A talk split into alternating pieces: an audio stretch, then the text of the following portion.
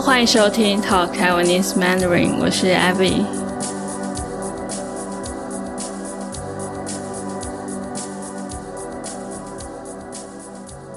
今天我想要跟大家聊台湾的地震。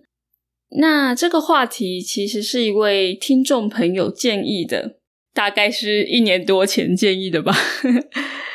虽然已经过了很久，但是大家给我的建议，例如说想要听的主题啊，或是一些回馈，我都有把它记下来哦。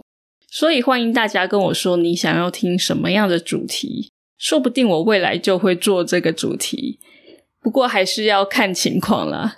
毕竟我只是一个普通人，并不是什么话题都可以说。有些话题我就不太熟，不过我会尽我的能力去做到。那刚好最近台湾有不少地震，我就忽然想到这位听众朋友的留言，所以今天就想要跟大家聊聊我自己关于地震的经验。相信有在台湾生活过一段时间的人，应该都有体验过地震。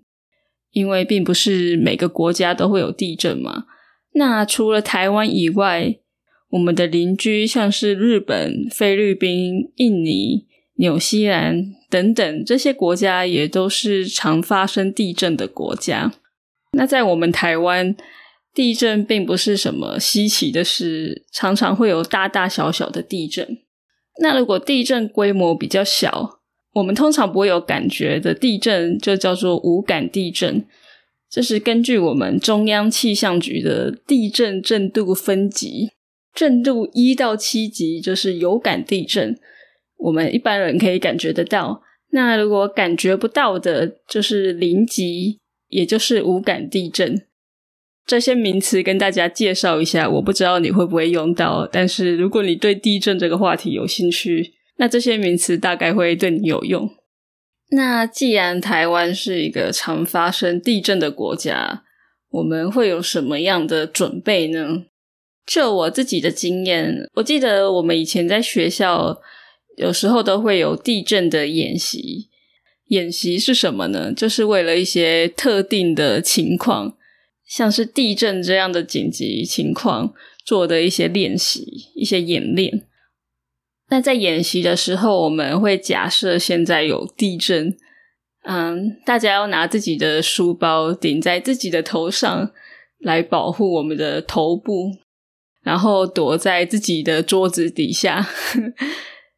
那过了一段时间后，像是地震稍微停了下来，我们就会依据老师的指示排好队伍到操场集合。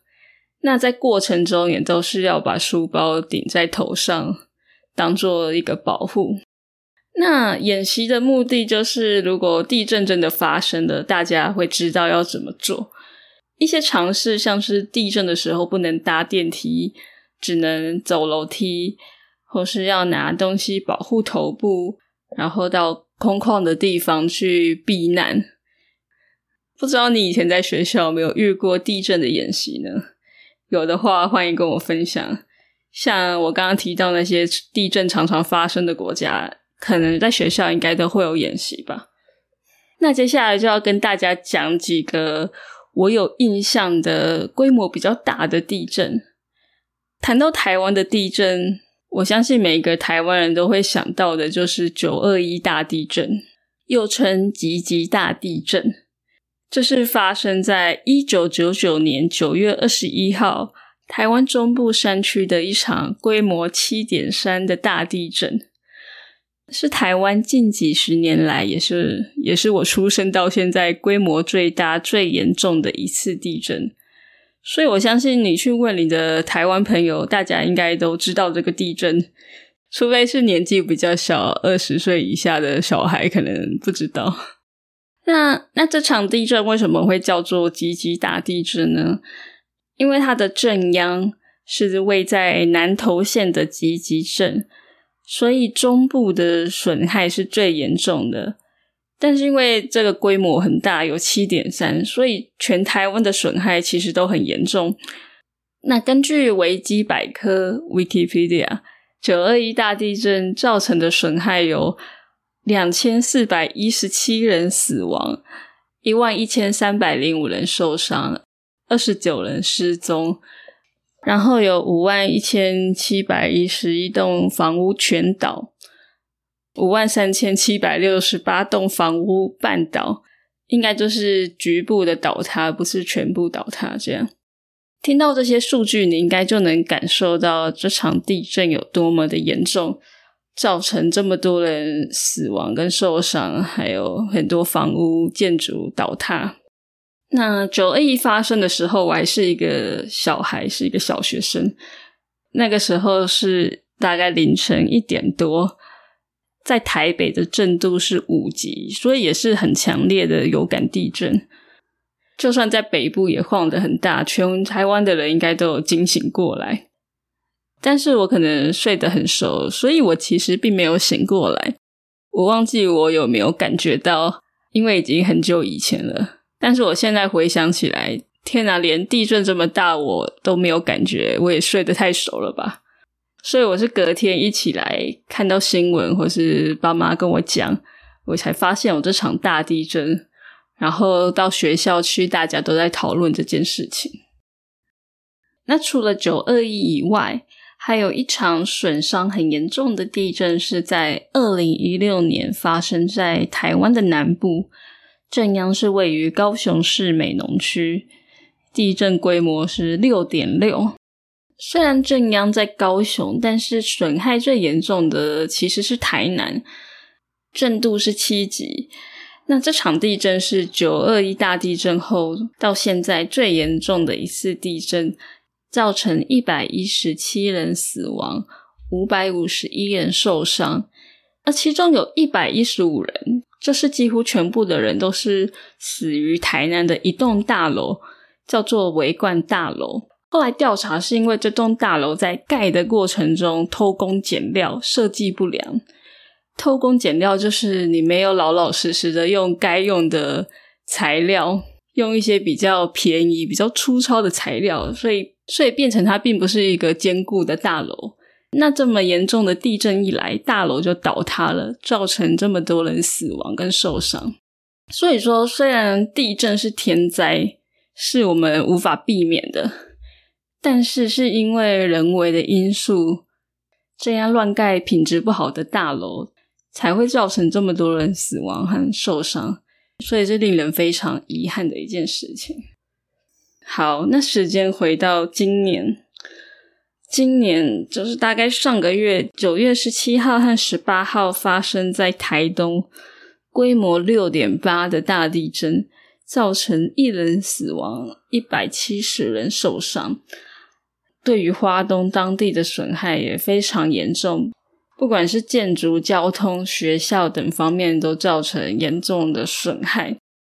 那到最近最近的这个礼拜，也有不少有感地震，像是十月十一号有一场规模五点九的地震。不过这场地震是我朋友跟我讲，我才知道。我就问他说：“哎，昨天睡得好吗？”他就说：“哦，他因为地震半夜醒过来，吓得不敢睡觉。”我就说：“哈，昨天有地震。”所以我就想说：“嗯，我真的是睡得蛮熟的。”我对声音可能比较敏感，但是对于摇晃，我在睡觉的时候可能没有什么感觉。那也可能因为我住的楼层是四楼，他住在十一楼。我这辈子还没有住在高楼过，我大概都是住在比较低的楼层。我也不太喜欢住在高楼。总而言之，要是有地震的话，住在高楼层的人一定是最有感觉。像是刚刚讲的这些大地震，如果你是住在很高的楼层，那那个摇晃的程度一定是非常的激烈。我小时候可能住在二楼还什么的，所以半夜发生的地震我都完全没有感觉。最近我自己有感觉的一次就是九月那一次，那个时候我是在外面地下室看表演，然后就忽然一阵地震，我就想说要逃走吗？还是怎么样？不过大概摇个几秒就停了。好，以上就是我印象最深刻的几次地震。地震算是一种天灾，天然的灾害。